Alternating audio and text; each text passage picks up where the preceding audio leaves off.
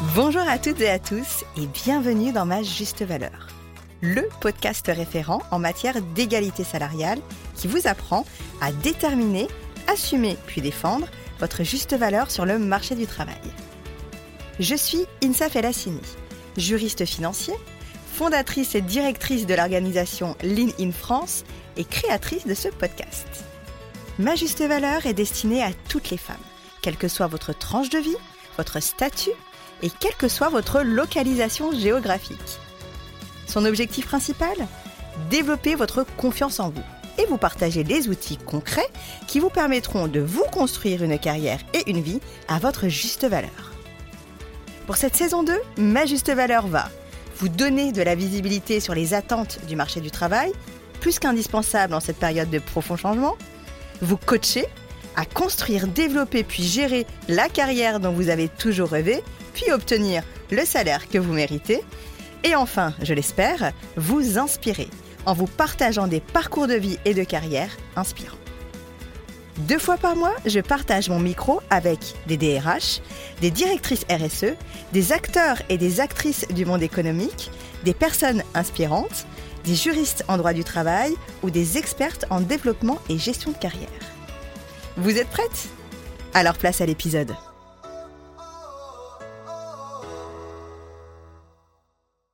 Suis enchantée de vous retrouver et de retrouver l'une de nos coachs préférées, Jenny Chamas, pour ce nouvel épisode dédié à une experte sur la thématique de la gestion des collaborateurs ou des collaboratrices difficiles. Alors, comment les identifier Comment les gérer au quotidien et surtout comment les garder à distance afin de ne pas se laisser vampiriser? Pour mémoire, Jenny est master coach certifiée par The Life Coach School. Diplômée de Sciences Po et de l'Institut français de la mode, Jenny est également maman de deux enfants. Après dix ans de carrière dans le management à l'international, Jenny est aujourd'hui à la tête de son entreprise de coaching de vie. Depuis plusieurs années, elle s'épanouit pleinement en évoluant dans sa zone de génie, l'accompagnement des femmes leaders toutes les semaines, Jenny donne également des outils d'épanouissement professionnel et personnel dans son podcast Femmes ambitieuses. Bonjour Jenny. Bonjour Insaf. Comment vas-tu? Très bien et toi? Bah écoute, ça va, ça va toujours bien et c'est toujours un plaisir de te retrouver. Bah de même, je suis ravie d'être là. Alors, Jenny, l'épisode d'aujourd'hui est destiné à la gestion des collaborateurs et des collaboratrices difficiles. Euh, j'entends par collaborateurs les ascendants, les managers, les descendants, les managers et les latéraux, les collègues. Avant d'entrer dans le vif du sujet, est-ce que tu penses que l'on peut définir ce que c'est un collaborateur ou une collaboratrice difficile? Alors c'est une très bonne question, INSAF, parce que en réalité, euh, si on colle une étiquette à une personne collaborateur difficile, on sait que au fond, c'est une interprétation. C'est-à-dire ce qui pourrait être un collaborateur difficile pour une personne ne le serait pas pour quelqu'un d'autre. En fait, ça dépend ce qu'on met sous l'étiquette difficile. Mhm. Je te donne des exemples.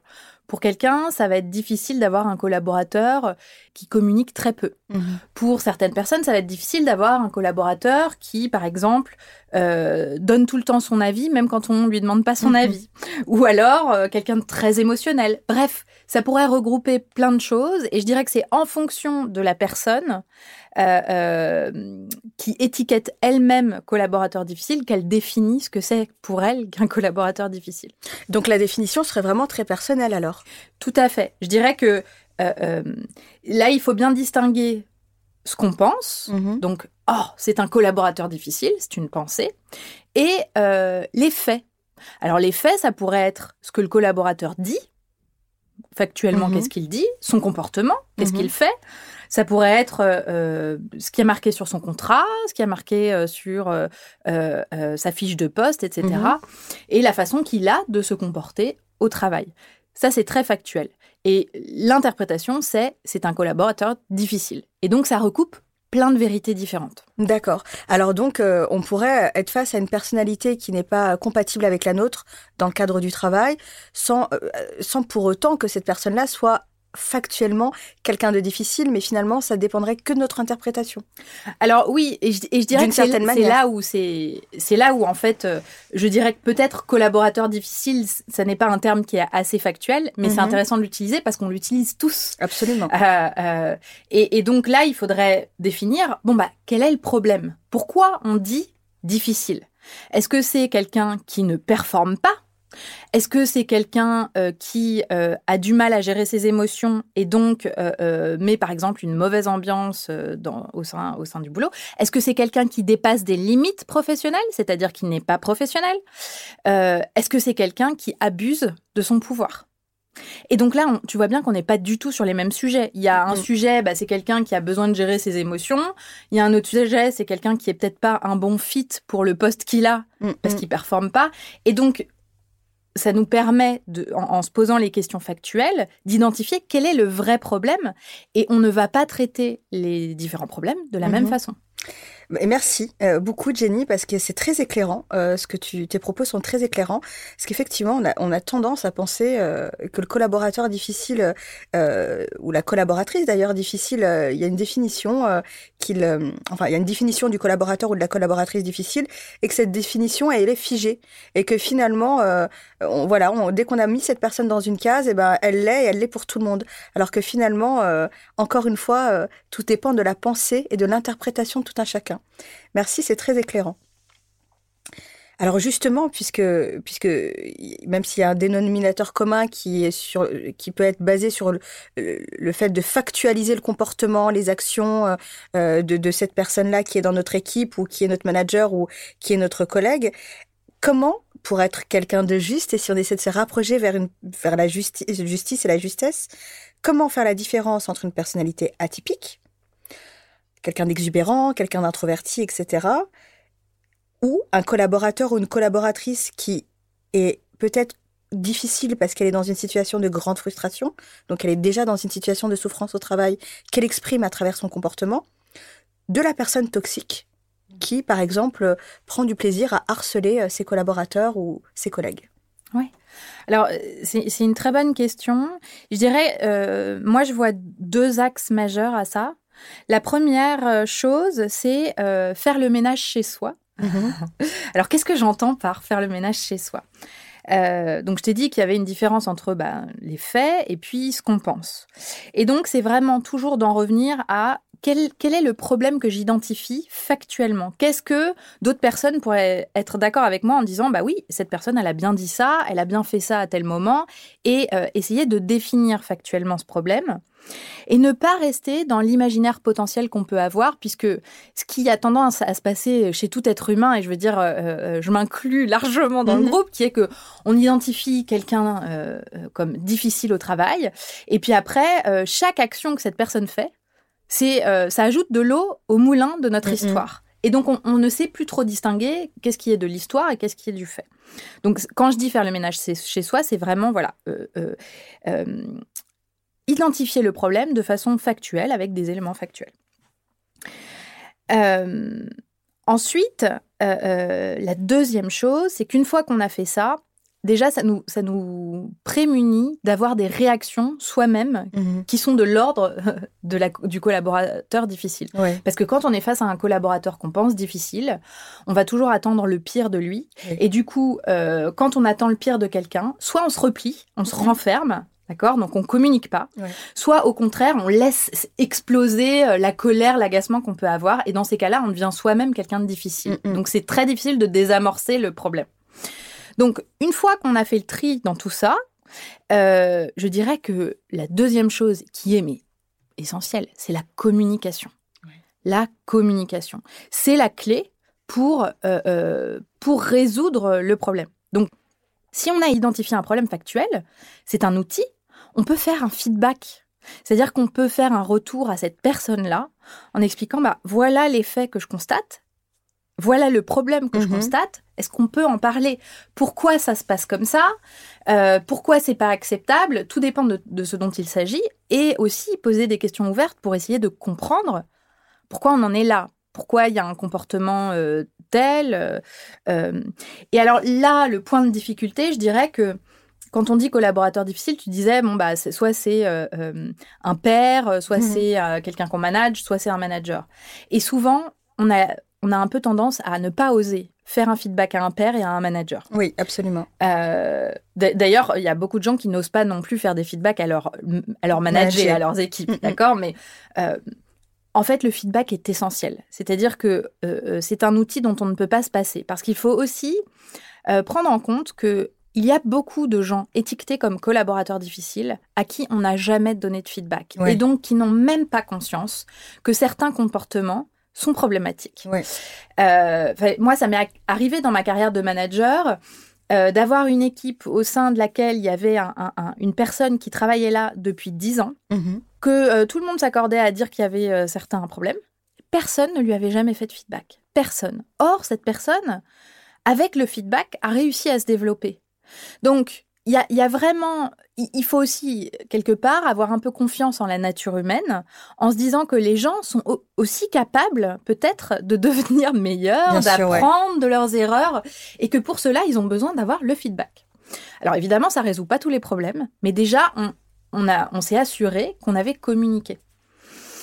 Euh, il y a une deuxième chose qui va être très importante, c'est de connaître les règles les règles, alors euh, dans le sens des lois, hein, parce que parfois un collaborateur difficile euh, peut y avoir des abus de pouvoir, du harcèlement, et là on est vraiment dans un truc qu'il faut auquel il faut mettre un terme immédiatement, il faut se faire accompagner, par exemple aller voir les RH, pouvoir euh, dire ce qui ne va pas, demander de l'aide, et quand l'aide, malheureusement, même si on a communiqué à tort et à travers au sein de l'entreprise, quand personne ne veut donner d'aide dans l'entreprise, ben, il faut aussi se protéger et donc peut-être se faire accompagner par quelqu'un à l'extérieur. Mmh euh, si, c'est nécessaire, si on parle de, euh, violence, qu'elle soit euh, physique ou, morale.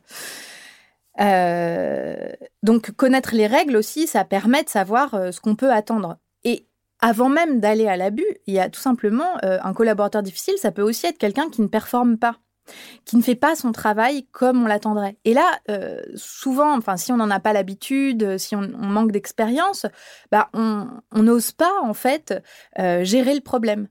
Donc, euh, c'est important de savoir bah, comment ça se passe au sein de l'entreprise quand on constate qu'un collaborateur ne remplit pas les missions pour lesquelles il est, il est rémunéré, embauché, il est sous contrat. Quelles sont les procédures, les étapes pour pouvoir l'aider d'une premièrement, à évoluer, à faire changer la situation? Et si ça se poursuit malgré les formations, malgré les conseils, malgré les feedbacks, comment on fait pour gérer la situation? Et donc, je dirais que je reviens au point clé de la communication, il ne faut jamais laisser une situation pourrir. Mmh C'est-à-dire que s'il y a un vrai problème, si, euh, si euh, le matin on a du mal à se lever parce qu'on a l'impression d'avoir euh, quelqu'un d'atypique dans notre équipe ou quelqu'un qui performe pas ou quelqu'un qui abuse, il ne faut surtout pas laisser la situation comme ça. Et la première chose, c'est de communiquer.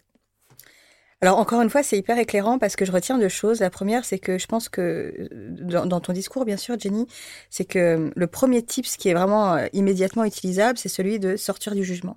Dès qu'on sort du jugement et donc dès qu'on sort un peu de l'interprétation personnelle qu'on fait du comportement de quelqu'un, qui, euh, qui nous dérange, hein, parce que c'est pas notre mode de, de, fonctionnement.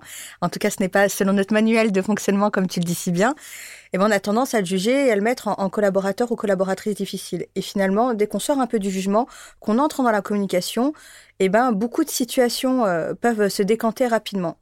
Maintenant, on le sait, Jenny, la plupart des gens ont du mal à communiquer. Et quand je dis du mal à communiquer, c'est que les discussions difficiles, enfin, voilà, tout le monde préfère les éviter.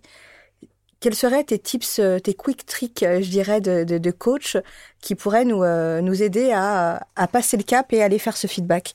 Parce que le feedback, finalement, c'est de la com, communication. Et, et, beaucoup de personnes ont peur de heurter les sentiments des autres. Ouais. Alors, déjà, la première chose, c'est qu'ici, on se trouve dans une situation avec un collaborateur difficile et qu'on en souffre. En gros, le choix, c'est soit on continue à souffrir de cette situation, mm-hmm.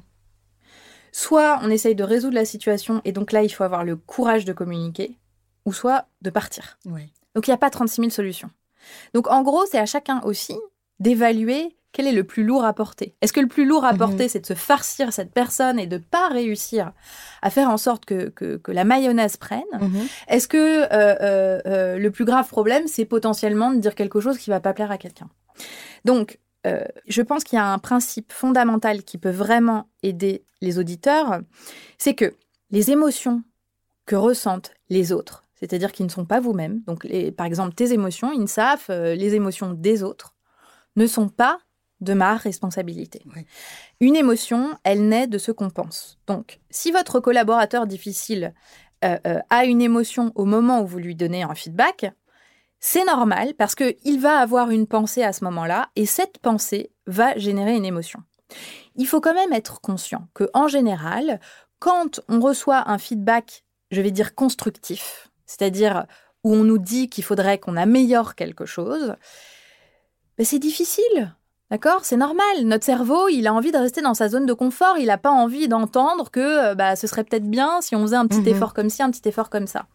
Donc, il faut s'attendre à ce que euh, euh, les personnes qui reçoivent des feedbacks euh, constructifs, constructifs pardon, puissent être un peu déstabilisées dans un premier temps, au moment où ils entendent l'information. C'est normal, c'est la réaction naturelle du cerveau reptilien. Mais bien souvent, ce qui se passe, c'est que les gens aussi, ils prennent le temps d'y réfléchir, et puis ça marine, et puis au bout d'un moment, ils reviennent. Il ne faut pas oublier que euh, faire un feedback, c'est faire un cadeau. Euh, et la personne. J'aime beaucoup cette idée. la, personne a le choix d'accepter le cadeau et de se développer avec. A le choix aussi de refuser et de ne pas être d'accord. Et elle, elle se saisit de ça comme elle veut. Mais en tout cas, quand soit on a communiqué, on peut se dire, bon, j'ai fait ce que je pouvais, ce qui était en mon pouvoir, j'ai fait mon boulot et euh, euh, j'ai été fidèle à moi-même et j'ai donné à cette personne l'opportunité de, euh, de s'améliorer.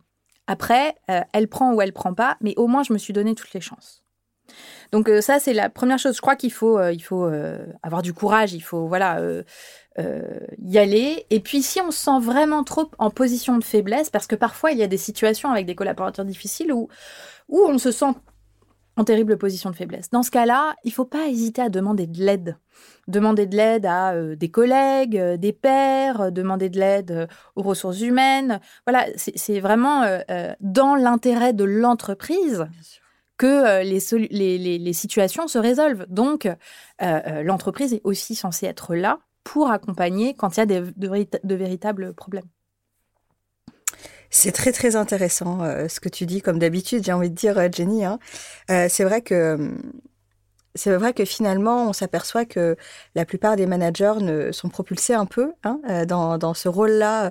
En général, c'est des très bons et des très bonnes techniciennes. Ils sont un peu propulsés dans ce rôle-là et ils se retrouvent un peu euh, désarmés euh, face à des collaborateurs ou des collaboratrices qui, qui ont un comportement difficile à leur égard et du coup, ils ne savent, ils ne savent pas trop comment gérer les choses. Comme on l'a dit tout à l'heure, du coup, c'est très important qu'ils se fassent accompagner, que ce soit par les RH, que ce soit par leur père, euh, ou que ce soit aussi, pourquoi pas, par des coachs euh, qui les aideraient justement à faire face à cette euh, typologie de situation. on l'a vu tout à l'heure, comme je disais, des fois, une personne qui a un comportement dit difficile, en réalité, quand on creuse un peu, c'est quelqu'un qui est en souffrance.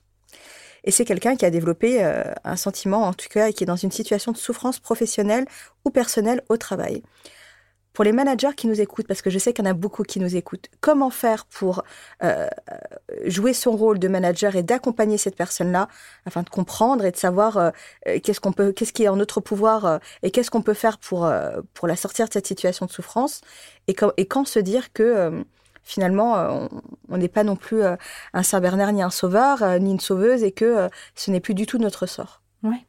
Alors pour pouvoir identifier déjà qu'il y a une situation de souffrance, il faut au minimum connaître ses équipes.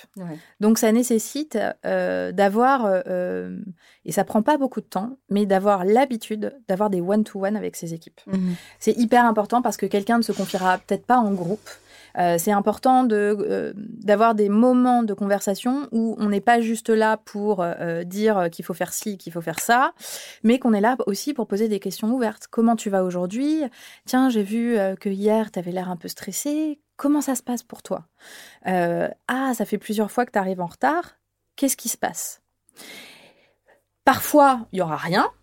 Parfois, quand on ouvre la porte, il y a quelque chose qui se présente. Mhm. Et quand quelque chose se présente, et eh bien après, euh, avec euh, euh, sa conscience, on se dit, OK, est-ce que c'est lié au boulot? Est-ce que c'est lié au pro? Est-ce que je peux faire quelque chose? Tout en restant dans le cadre professionnel. Mais être dans le cadre professionnel n'empêche pas la bienveillance. Bien sûr, l'humanité aussi. Exactement. donc voilà, moi, je, suis vraiment, j'encourage les managers à poser des questions ouvertes. Je, je crois que j'ai appris à la fois dans le coaching que je fais avec mes clientes, mais aussi moi dans ma, mon expérience personnelle euh, de manager, que quand on sent qu'il y a un truc, il y a un truc. Mhm. Donc, euh, euh, quand on voit qu'il y a un collaborateur qui a pas l'air d'aller bien, on fait pas l'autruche. On fait pas comme si on n'avait pas vu. Mhm. Ça, c'est le meilleur moyen. Si, si, si on se dit, à chaque fois que je vois qu'il y a un truc, je pose une petite question comme ça, ça va me prendre deux minutes, même pas, 30 secondes. Si on le fait à chaque fois, on passera difficilement à côté de, d'un problème de souffrance au travail. Et si on passe à côté, au moins, on aura le sentiment d'avoir mis en œuvre ce qui était possible pour, euh, en tout cas, l'identifier. Après, les gens ne sont pas obligés de se confier. Mhm. Euh, mais voilà, euh, si vous voyez qu'il y a quelqu'un qui n'est pas comme d'habitude, posez-lui la question. Comment il va? Qu'est-ce qui se passe? Comment adresser aussi ce problème? Parce qu'il y a d'autres managers qui vont, qui vont nous dire écoute, moi, notre équipe est complètement sous-staffée, on a énormément de travail, moi-même j'ai beaucoup de travail, je dois gérer une équipe, etc malheureusement, malheureusement, le fait est que je n'ai pas le temps de m'intéresser euh, à mes équipes euh, en one to, enfin en tout cas à m'intéresser comme on pourrait l'attendre du manager parfait, en tout cas de de, l'image qu'on se fait du manager. J'ai pas le temps de les accompagner, j'ai pas le temps de les prendre par la main. J'ai vraiment besoin d'avoir des équipes qui roulent, etc. Et j'ai pas le temps de poser des questions. Que leur répondre à ces managers-là? Est-ce qu'ils sont complètement dans le faux? Alors, euh, je pense qu'il y a deux choses. La première, c'est que s'il y a un problème de ressources parce que là, tu parles d'un manque de ressources humaines, un manque de, voilà, de, de, force de travail. On ne peut pas faire le même travail de façon durable mhm. quand il y a un manque de ressources. Donc, le, quand même, la responsabilité première du manager, c'est de savoir dire stop. Parce que ses équipes ne sauront pas dire, dire stop. Donc, qu'est-ce qui est vraiment prioritaire et qu'est-ce qui l'est moins?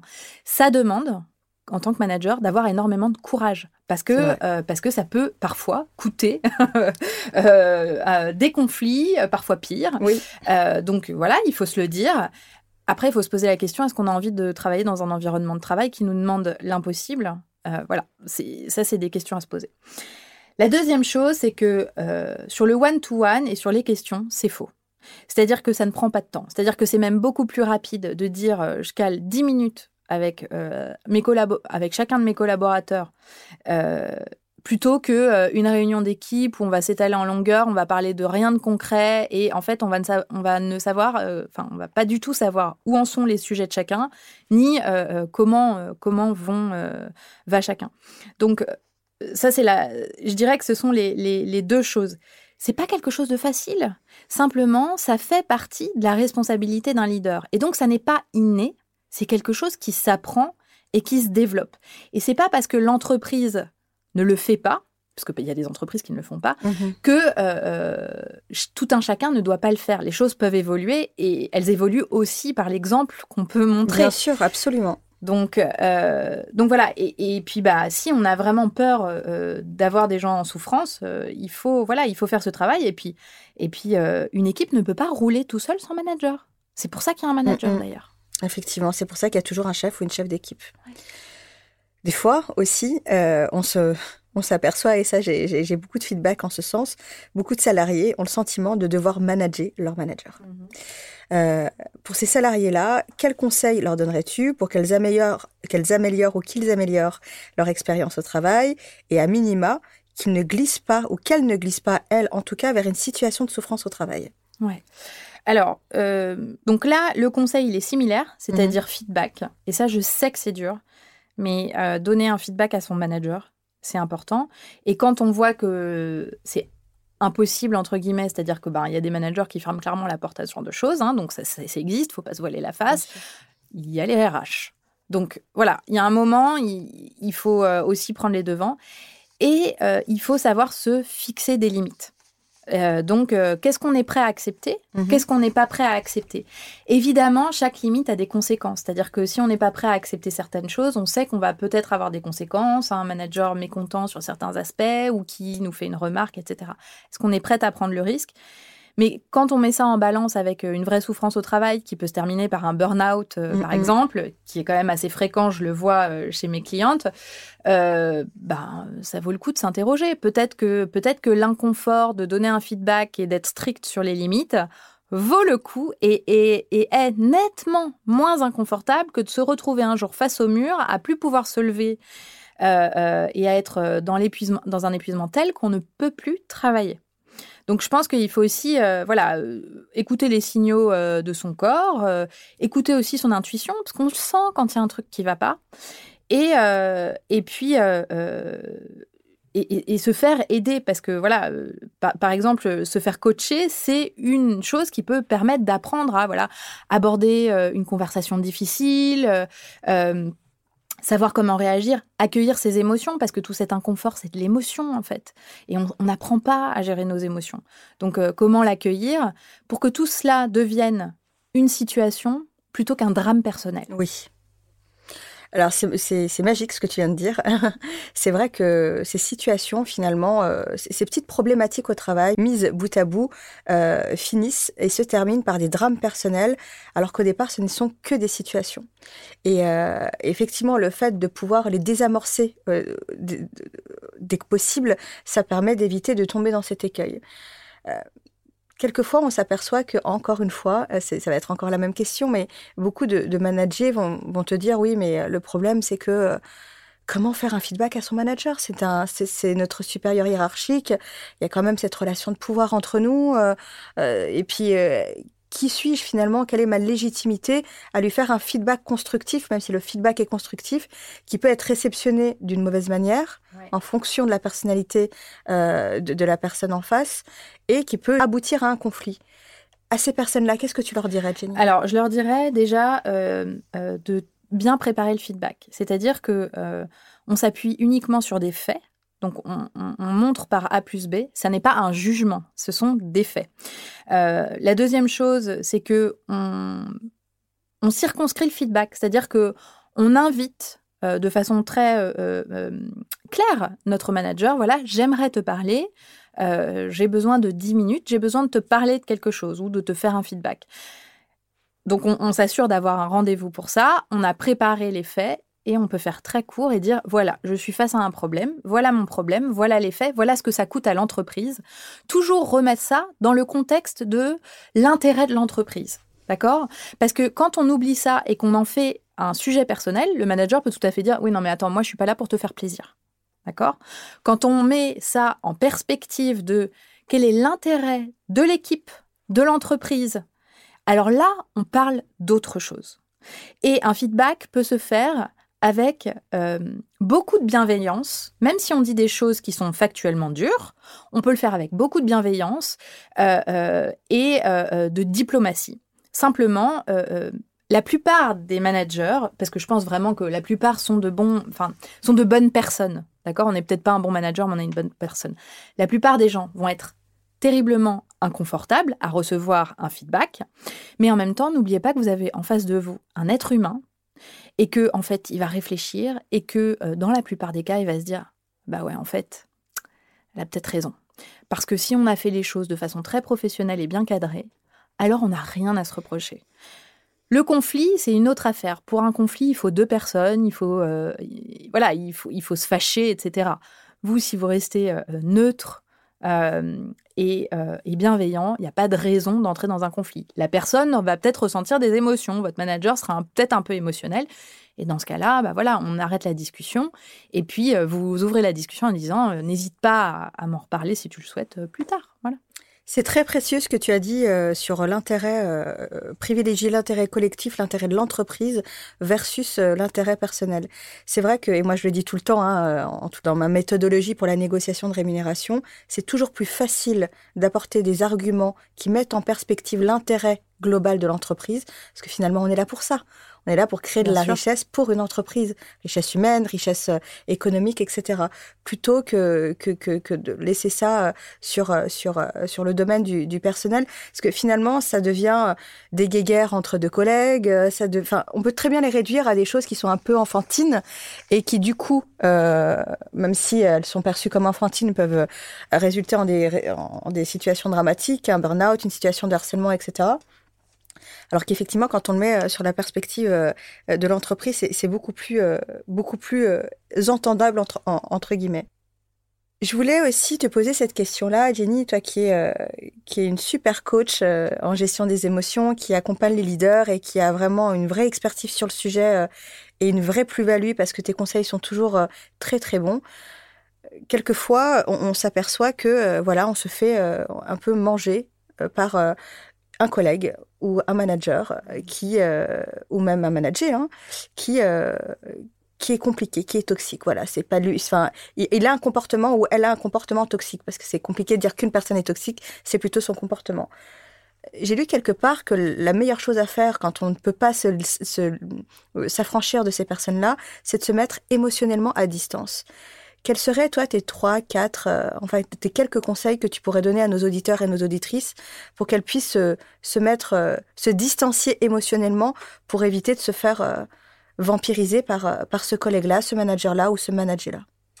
Alors, euh, je dirais que euh, pour moi, ce qui me semble extrêmement important dans une situation comme ça, c'est ce que j'appelle le concept de l'indépendance émotionnelle. Mmh. C'est-à-dire que on a besoin de comprendre que cette personne, c'est une circonstance qu'on ne contrôle pas. C'est-à-dire que cette personne, on ne contrôle pas son comportement, on ne contrôle pas ce qu'elle dit, on ne contrôle pas ce qu'elle fait. La seule chose qu'on peut contrôler, c'est comment nous, on y réagit. Donc ce qu'on en pense, ce qu'on ressent et notre propre comportement dans cette situation. Donc, euh, si on sent qu'on n'arrive pas à sortir euh, euh, du cercle de euh, bah, je, cette personne est toxique, elle me fait du mal, si, on n'arrive pas à sortir de cette histoire-là parce que c'est trop difficile et parce qu'on en souffre, alors là, vraiment, mon conseil, il est que si on s'aperçoit que ça a un vrai impact sur notre comportement, sur notre professionnalisme, sur notre bien-être au travail, vraiment, vraiment, il faut se faire accompagner. C'est-à-dire qu'il ne faut pas rester dans une situation comme ça euh, parce, que, bah, parce que ça peut dégénérer. Euh, quel que soit euh, ce que fait la personne, parce que parfois, une personne qu'on dit toxique, elle fait quelque chose qui ferait ni chaud ni froid à quelqu'un et qui, par contre, crée un drame pour quelqu'un d'autre. Donc, c'est très important d'avoir avec soi un, un, un œil neutre qui nous permet de remettre en perspective ce qui est en train de se passer. Si la toxicité de cette personne relève euh, d'abus de toutes sortes, alors mais il faut faire cesser immédiatement ce qui est en train de se passer. Et là, euh, euh, ça veut dire que si c'est il faut plus aller au travail, il faut plus aller au travail. Mhm. je veux dire, il faut faire vraiment gaffe. surtout, il faut prévenir les gens euh, qui doivent être prévenus mmh dans un cas euh, de harcèlement, etc. Donc, mais, mais je dirais que euh, la chose la plus essentielle, c'est de savoir que quand on se sent vraiment en souffrance, c'est parce qu'on a plein de pensées qui nous font souffrir. Et donc, en l'occurrence, des pensées sur cette personne-là. La question à se poser en son âme et conscience, et ça j'ai envie de dire c'est un peu le travail de chacun, c'est de se demander, est-ce que c'est moi qui extrapole et qui en fait un sujet alors que la personne, bah, elle est peut-être pas sympa, mhm. mais bon, euh, elle est, c'est pas au point d'être toxique. Ou alors, est-ce que je suis abusée là, dans cette mhm. situation, qui a un vrai problème? Et dans ce cas-là, je, vais prendre en, main ce problème et me faire aider par les personnes euh, euh, compétentes en la matière, ressources humaines, managers, pères, etc. Donc c'est vraiment faire un état des lieux avec soi. Et souvent, ce qui se passe, c'est qu'on est déjà un peu trop loin dans l'émotionnel pour être capable de faire cet état des lieux. Et donc quand on est trop loin dans l'émotionnel et qu'on est en vraie souffrance, qu'on voit que voilà, ça nous réveille la nuit, que euh, euh, euh, on est très stressé, très anxieux, qu'on n'a plus envie d'aller au travail, qu'on est quelque part en situation de détresse, eh bien là, il faut faire appel à un, psychothérapeute ou, ou un psychiatre pour nous aider à désamorcer ça en nous et pouvoir ensuite traiter le problème à l'extérieur de nous. Mm, mm.